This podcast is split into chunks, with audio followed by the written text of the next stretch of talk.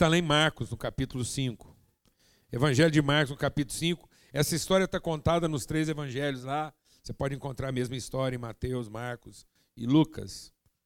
E aqui em Marcos ela não é tão sucinta, lá em Mateus ela é bem resumidinha, lá em Lucas ela é um pouco mais estendida.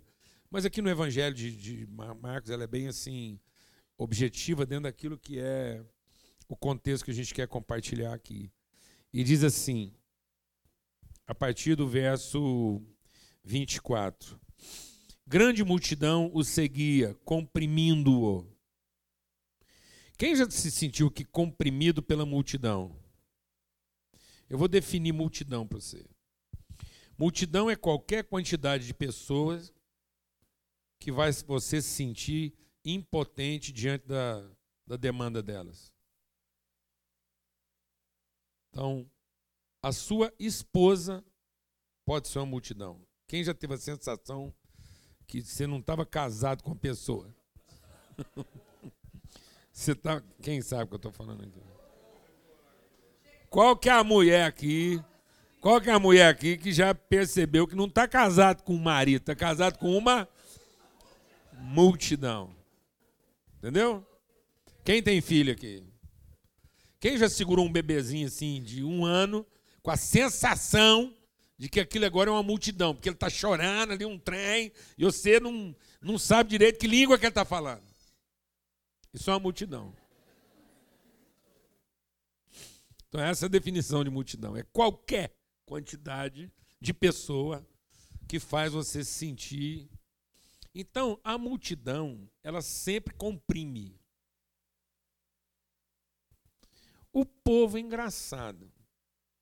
O povo quer ter sucesso. O cara fala: não, eu quero ter sucesso e tal, você é um empresário, construir isso, fazer aquilo e tal. E ele não sabe, que ele está achando que ele está aumentando o patrimônio dele. Ele não está. Ele está aumentando o quê? A multidão. Entendeu? Ou não? Porque às vezes você não sabe o que está te apertando. Vou explicar. Se você tiver uma funcionária, uma funcionária, e essa funcionária, por alguma razão, está infeliz, ela não está conseguindo, por mais que você pode ser uma pessoa justa, você é uma pessoa. Vamos, vamos imaginar você seja uma pessoa justa, não dá para ela lá só um salarinho, mas você promove a vida dela, ajuda lá e. Mas por alguma razão ela está desencontrada, não casou bem, está com a mãe doente, um problema, um tipo problemático, é a confusão. Como qualquer pessoa, ela está lá no drama dela, lá no sofrimento dela. Quem você acha que ela corre o risco, às vezes, de responsabilizar pela dificuldade dela?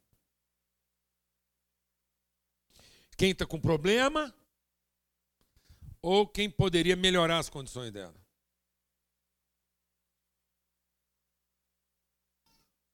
Fala para mim. Fala para mim. Ela vai achar que é o, a tia doente dela que vai ajudar ela? Não. Ela chega lá na sua casa e fica dando indireta que o que você está fazendo é muito bom. Exatamente, porque você é muito bom. Você podia fazer um pouquinho mais. Né? Pronto. Já virou uma multidão. E essa multidão te comprime, você não está percebendo. Aí quando ela tem que ir lá reclamar de alguma coisinha, às vezes ela reclama de quem?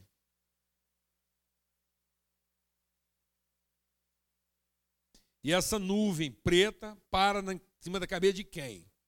Daqui a pouco você está debaixo de nuvens carregadas, chuva pesada, raios e trovoadas, e você não está sabendo de onde está vindo. Mas isso é tudo a multidão que você juntou. Quem está entendendo o que estou falando aqui? E a multidão. Está entendendo aí não, Pedro? hein, Belamino? Hã? Não é? A gente não esforça, ser bom, ajudar todo mundo, e a gente não está percebendo que a multidão está o quê? Comprimindo. Espremeu, vazou. E aí aconteceu que certa mulher, havia 12 anos, vinha sofrendo uma hemorragia. Geralmente, no meio da multidão, quase todo mundo está hemorrágico, porque a multidão já juntou em torno de um benefício. Quem está entendendo o que estou falando aqui, mano? Não se iluda, irmão. A não ser que você tenha casado com uma pessoa muito transformada. A não ser que você tenha casado quase que com Jesus em pessoa. Ou na forma de homem, ou na forma de mulher, nem interessa. Mas não sei que você tenha casado com o próprio Jesus. Não, você casou com um Cristo que está sendo formado. Não, mas meu marido é crente, minha mulher é crente. Não, mas ele é um, ele é assim, ele é um menino Cristo. Certo? Eu já sou um jovem Cristo. Eu não sou mais menino. Mas também não sou assim, um adulto Cristo. Eu, eu ainda carrego umas carências aí, braba. E aí, a não ser que você casou assim com a plenitude, não se iluda. O seu cônjuge casou com você pensando em como você vai fazer ele feliz. E por mais que ele fale, ah, eu quero te fazer muito feliz, isso é uma conversa meio negociada e essa pessoa repete isso para você sistematicamente, para você também entender o quanto você está devendo para ela de felicidade. Entendeu? Entendeu, não, irmão? É, isso é para gente não cair, porque assim, tá vendo? A gente a gente está vivendo assim, iludido com os negócios. Então, amado, todo mundo, todo ser humano que ainda não foi plenamente restaurado no seu entendimento, se a gente ainda não foi curado e transformado no entendimento, todos nós carregamos uma hemorragia. Porque de alguma forma nós estamos apertados e o apertar faz a gente vazar.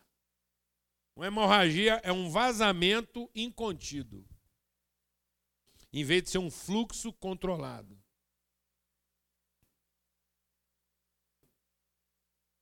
Então, às vezes, as pessoas estão achando que estão comunicando virtude e elas não estão comunicando virtude.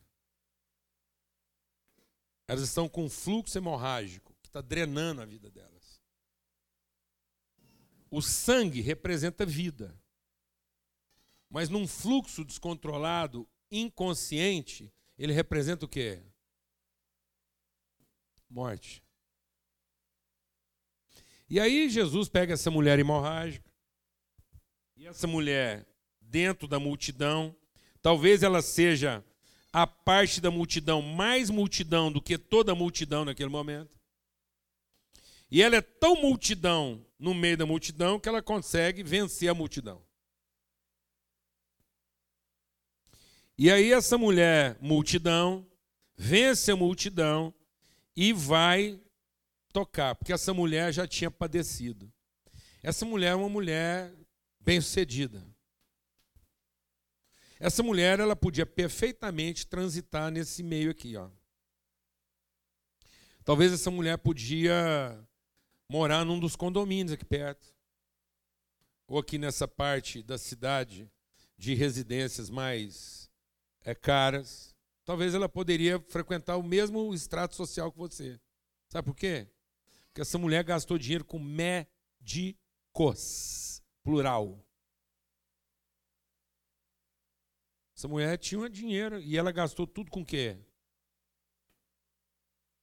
No fim de tudo, Onde é que você anda gastando boa parte dos seus recursos?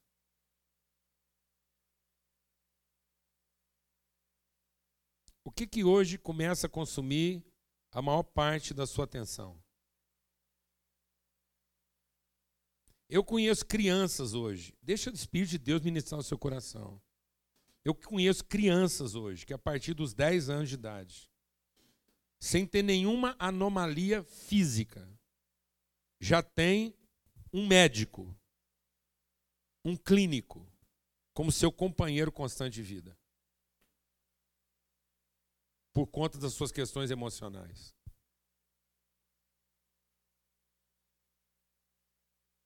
O dinheiro que podia estar sendo gasto em patinete, em comprar band-aid, porque ele ralou, caiu de bicicleta, que é a coisa toda hoje, é já um tratamento preventivo para ele não piorar. Então essa mulher, ela pegou os recursos dela recursos que deveriam estar sendo gastos com a vida, e ela está usando todo esse recurso gasto com autopreservação. Isso é uma leitura, amados. Nossos recursos não deveriam estar sendo gastos com autopreservação. Se tudo que a gente amealhou na vida começa a ser gasto com autopreservação, então em algum lugar a gente perdeu o propósito da nossa vida.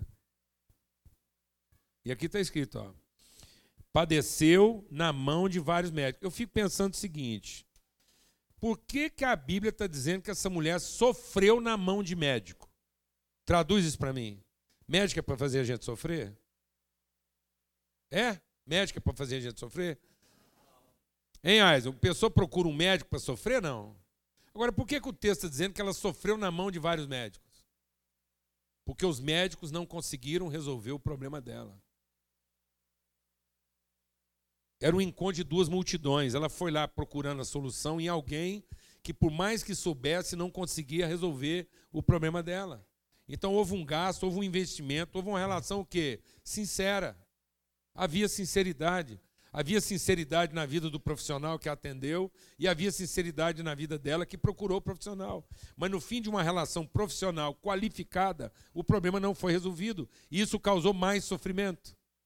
Alguém aqui sabe do que eu estou falando ou não?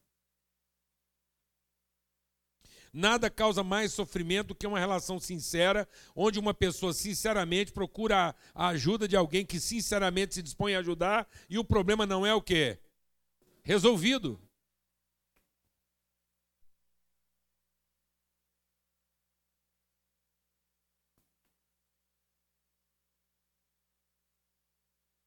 Em nome de Cristo Jesus, está aqui.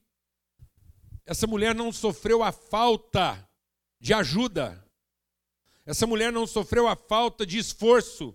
Essa mulher não sofreu a falta de empenho, de, de recurso. Essa mulher não sofreu falta de recurso, ela não sofreu falta de ajuda, ela não sofreu falta de dedicação, ela não sofreu falta de conhecimento. Aliás, era isso que aumentava o sofrimento dela, porque nada conseguia estancar a sua hemorragia, o tempo ia passando e essa mulher está percebendo que a vida está passando por ela, ela está sendo drenada e ela vai ficar seca. Ela vai morrer de seco.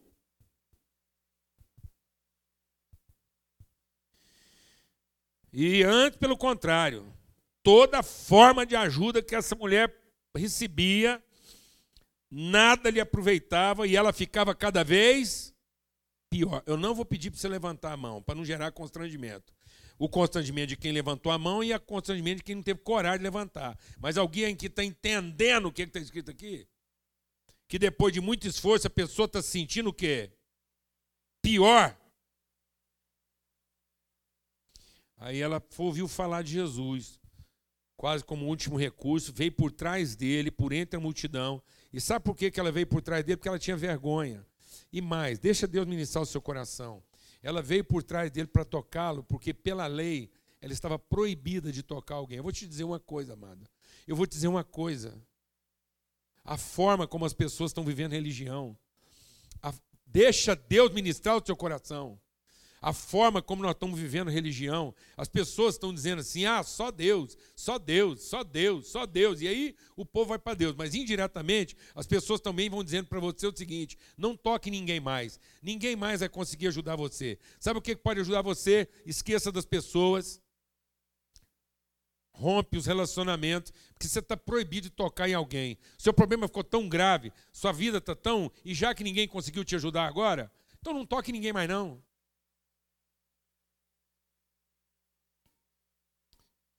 E essa mulher, ela está com um dilema agora, porque ela sabe agora que só restou Deus. Mas ao mesmo tempo, alguém disse para ela que talvez Deus encontrou um representante na terra. Mas agora está com dificuldade, porque esse representante é homem. Como é que ela vai fazer? Ela não pode tocar Deus. E agora ela falaram que parece que agora Deus está em forma de pessoa. Mas aí, para tocar Deus, ela tem que tocar a pessoa. Então ela correu o risco de morrer. É o último recurso da vida dela.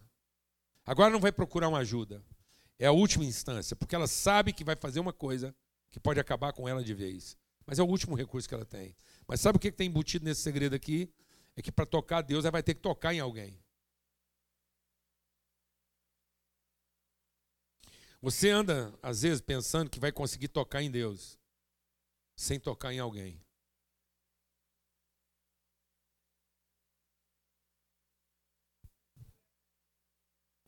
E Deus não se faz tocado, a não ser que seja através de alguém.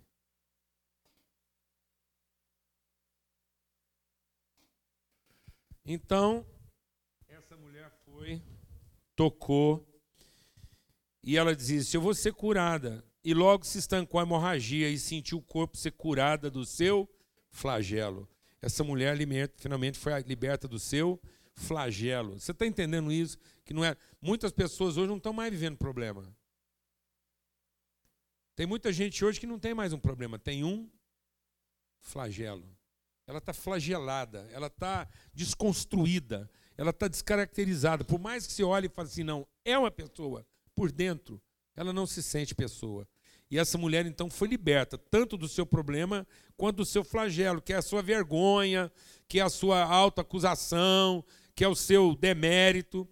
Jesus, agora presta atenção, Jesus reconhecendo imediatamente que dele saíra virtude, voltando-se no meio da multidão, perguntou: Quem me tocou nas vestes? Responderam seus discípulos: Como? A multidão te aperta e o senhor diz quem me tocou? Ele, porém, olhava em redor para ver quem fizera isso. Lá no texto de Lucas, a gente pode abrir lá, no texto de Lucas 8, diz assim: quando os discípulos falaram para ele assim: Como? Todo mundo te aperta, o senhor diz quem me tocou? E ele diz assim: Alguém me tocou, porque sei, eu sei que de mim saiu virtude. Amado, eu quero te fazer uma pergunta, para a gente entender do que, que nós estamos falando aqui hoje de manhã.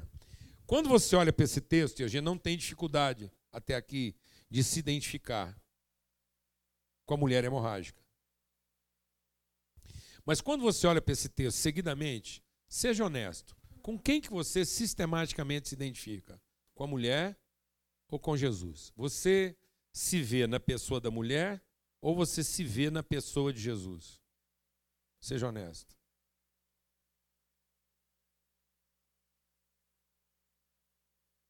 Seja honesto. Está vendo? Esse é o nosso problema. Que a gente lê a Bíblia dez vezes, duzentas vezes, e a gente ainda continua se vendo na pessoa da mulher. Sendo que o nosso fluxo só vai ser estancado quando a gente começar a se ver na pessoa de Jesus. Quando você finalmente tocar Jesus e partilhar da virtude dele. Se você ainda não tocou Jesus a ponto de comungar da virtude dele, você vai viver o resto da sua vida sofrendo a sua hemorragia. E você nunca vai perceber que só há um jeito de você mudar a relação com a multidão. É quando você deixa de ser alguém da multidão. Porque, na verdade, essa mulher é a multidão na multidão. E às vezes você continua achando que você é a pessoa mais necessitada de toda a multidão. Então, quando a multidão te aperta, você se sente como?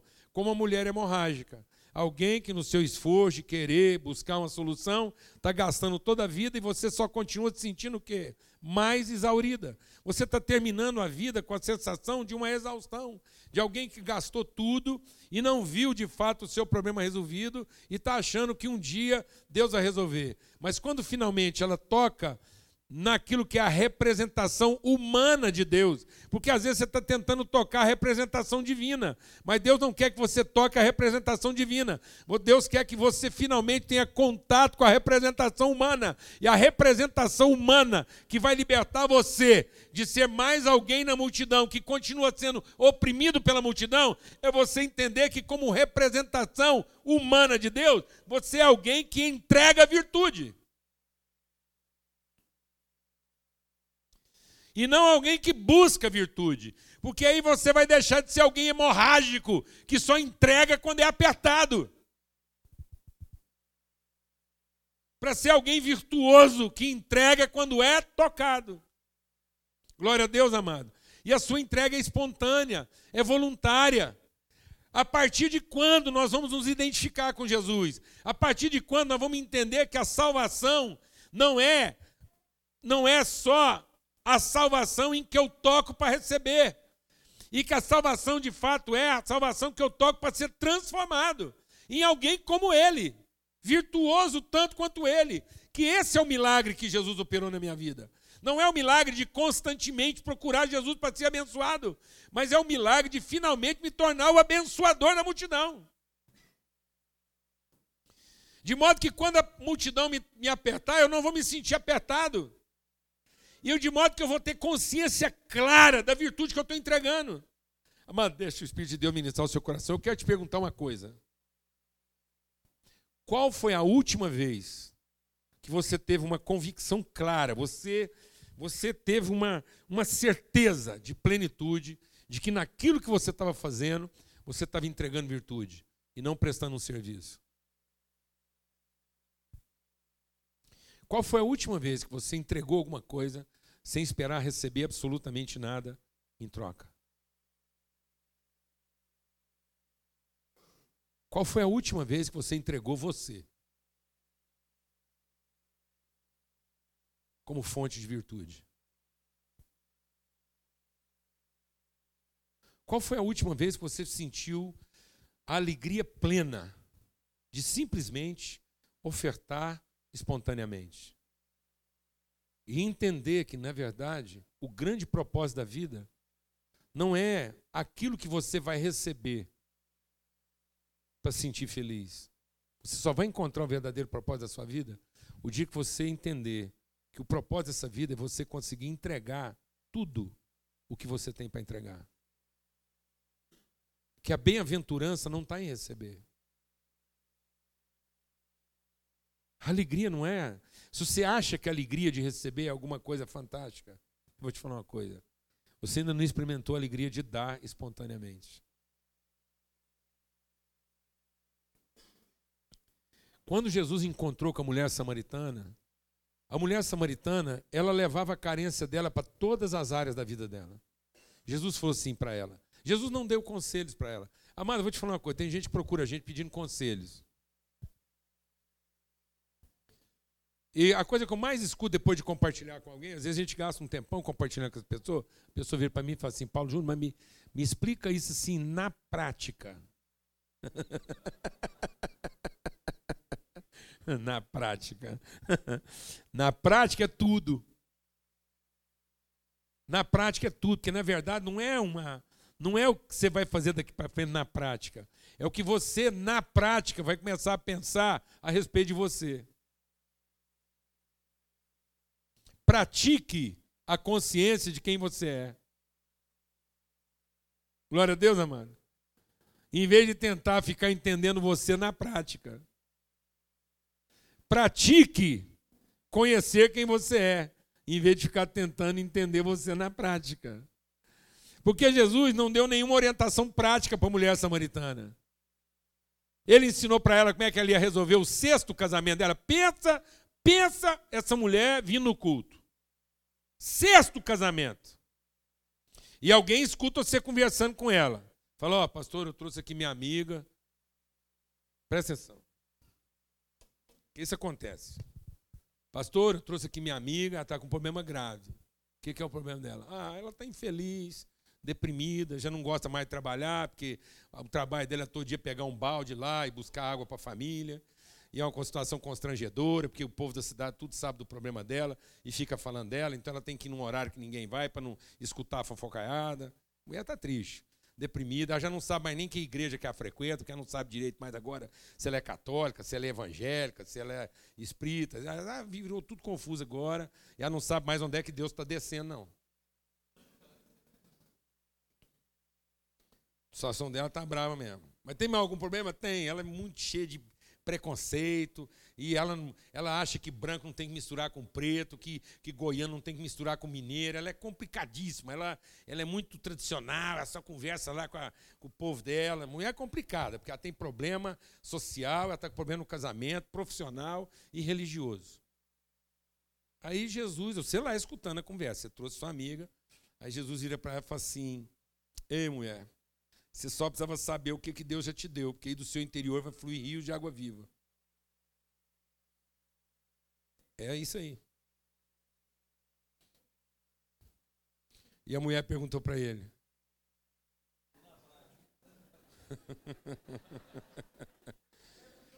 ela não perguntou, amados. Ela entendeu. E aí, porque ela entendeu, na prática, ela deixou para trás o seu cântaro ela abandonou de vez as suas carências. Jesus não deu uma orientação para ela como é que ela ia resolver o problema religioso dela. Jesus não deu nenhuma orientação o que, que ela tinha que fazer com a vida profissional dela. E Jesus nem explicou para ela o que, que ela ia ter que fazer com o sexto casamento dela. Não mandou ela para um curso. Zero. Agora pensa se você ia sair satisfeito de trazer uma amiga dessa para consultar com Jesus. Fala, não, pelo amor de Deus, esse pastor aí, esse cara aí tá louco. Eu trago uma problemática dessa para ele aí, uma problemática desse tamanho, e ele só fala assim: Ah, se você soubesse o que Deus já te deu, no seu interior fluiriam rios de água viva. Amado, coloca seu coração diante de Deus. Entenda que quando você tocou em Jesus, a virtude que está nele veio para você. E agora você é um ser virtuoso. Você não é um ser hemorrágico. E ser um ser virtuoso é você recuperar a sensibilidade de maneira consciente, ter certeza do que você tem para entregar. Essa é a diferença de Jesus, que toda vez que ele era apertado, ele tinha sensibilidade de saber o que ele tinha para entregar. Jesus apertado nunca foi exprimido.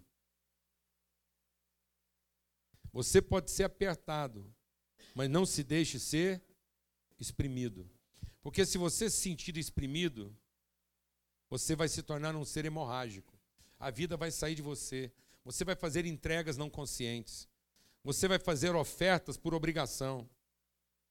Você vai fazer entregas por interesse. Você vai negociar, você vai gastar todos os seus recursos, no fim, tentando resolver os seus problemas. E sabe que dia que isso vai acontecer? Nunca. Porque o seu problema não vai se resolver a partir daquilo que os outros têm para fazer por você. O seu verdadeiro problema vai ser resolvido o dia que você entender que você é a fonte de virtude. Que a virtude que estava em Cristo igual agora está em você. Porque o nosso problema não é a forma como eles nos apertam. O nosso problema é a forma como os nossos problemas alimentam nossas carências. Mas se eu me libertar das minhas carências e me tornar finalmente o ser virtuoso que Deus me fez para ser, eu vou encontrar alegria no dar. E por mais que a, a, multidão me aperte, eu vou ter a certeza, eu vou saber exatamente, eu vou poder dizer: opa, para aí! Porque de mim está saindo virtude. Glória a Deus, amados.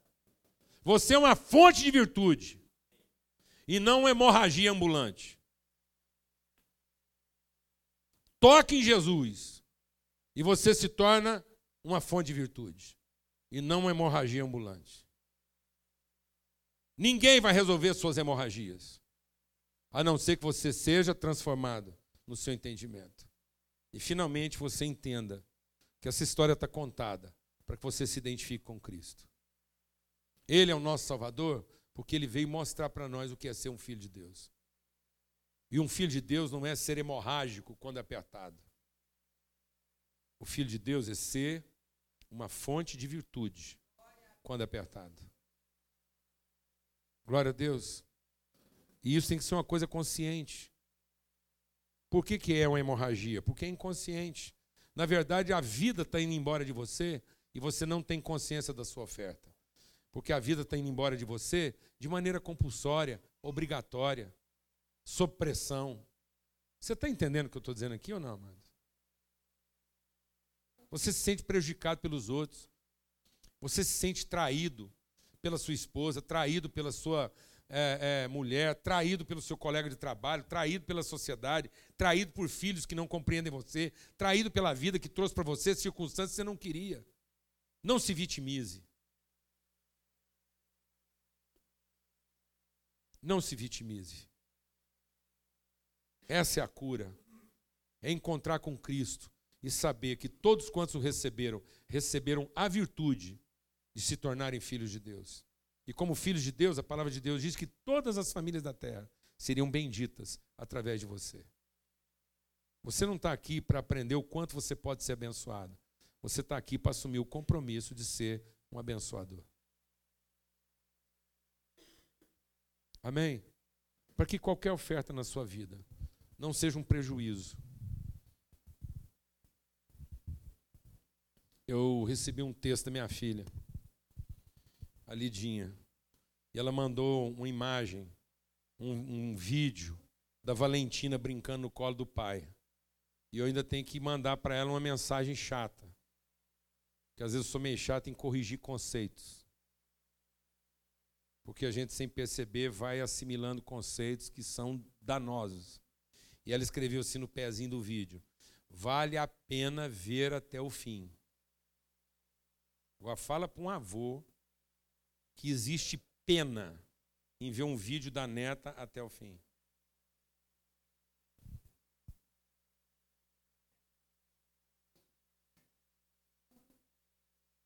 Vale o empenho. Vale a oferta. Nunca a pena. Não espere que o seu casamento valha a pena, porque isso não vai ser uma hemorragia. Faça o seu casamento valer o empenho, o esforço, a fé, e você vai encontrar virtude. Para valer a pena, você está esperando receber alguma coisa. Para valer o esforço, você está esperando entregar tudo. Glória a Deus, amados. A pena já foi paga. A pena para eu conseguir ver um vídeo daquele sem estar tá doido, sem estar tá embriagado, sem estar tá prostituto. A pena que deveria ser paga para eu não receber aquele vídeo num prostíbulo do lado de um amante e conseguir ele até o fim com plena alegria, foi paga lá na cruz de Cristo. A pena foi paga para que agora eu viva o esforço, a sensibilidade, o compromisso. Amém? Amém, meu irmão? Não faça isso valer a pena.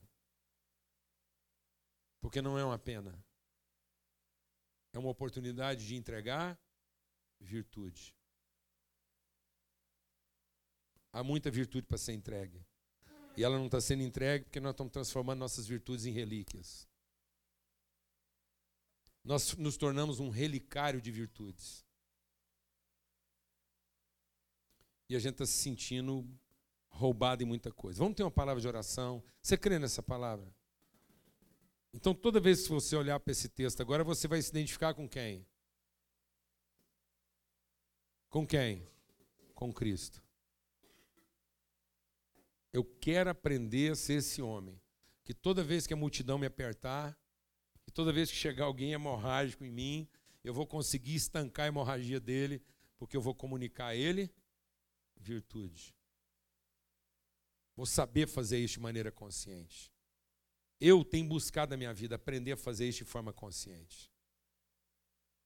Intencional. Ter essa sensibilidade. Saber quando isso acontece. Eu quero saber na minha vida quando isso acontece. Encontrar com alguém e ver virtude sendo transmitidas para essa pessoa. Não quero viver isso de forma acidental. Quero reencontrar a consciência disso. Encontre essa consciência. Fala com Deus aí agora. Deus, eu, eu, eu vim para ser seu filho. E Cristo me reconciliou contigo para ser seu filho. Então eu quero ser um virtuoso consciente. Eu quero saber quando é que eu estou de fato entregando virtude e não quando eu estou fazendo negócio. Eu não quero fazer valer a pena. Eu quero fazer valer a virtude, a consciência, o compromisso. Amém? Pai, muito obrigado por essa manhã. Que haja mesmo transformação no nosso entendimento. Às vezes nós estamos à procura de orientações práticas, mas elas não farão sentido se nós não formos transformados no entendimento. Tua palavra diz que esse exercício físico para pouco é proveitoso se nós não formos transformados no entendimento. Nós queremos ser curados, libertos na alma, para entender que Cristo nos reconciliou contigo para nós sermos seus filhos. E todos os seus filhos, todos os seus filhos não são hemorrágicos. Nossos fluxos não são fluxos incontidos, causados por um problema, por um defeito de fabricação. Nossos fluxos são conscientes, são virtuosos, são percebidos. Nossos fluxos são intencionais, são verdadeiros e transformadores. Nossos fluxos não são perdas e lamentados como prejuízo. Nossos fluxos não roubam de nós vida, pelo contrário, vivificam. Em nome de Cristo Jesus, o Senhor, pelo sangue do Cordeiro, Pai. Amém.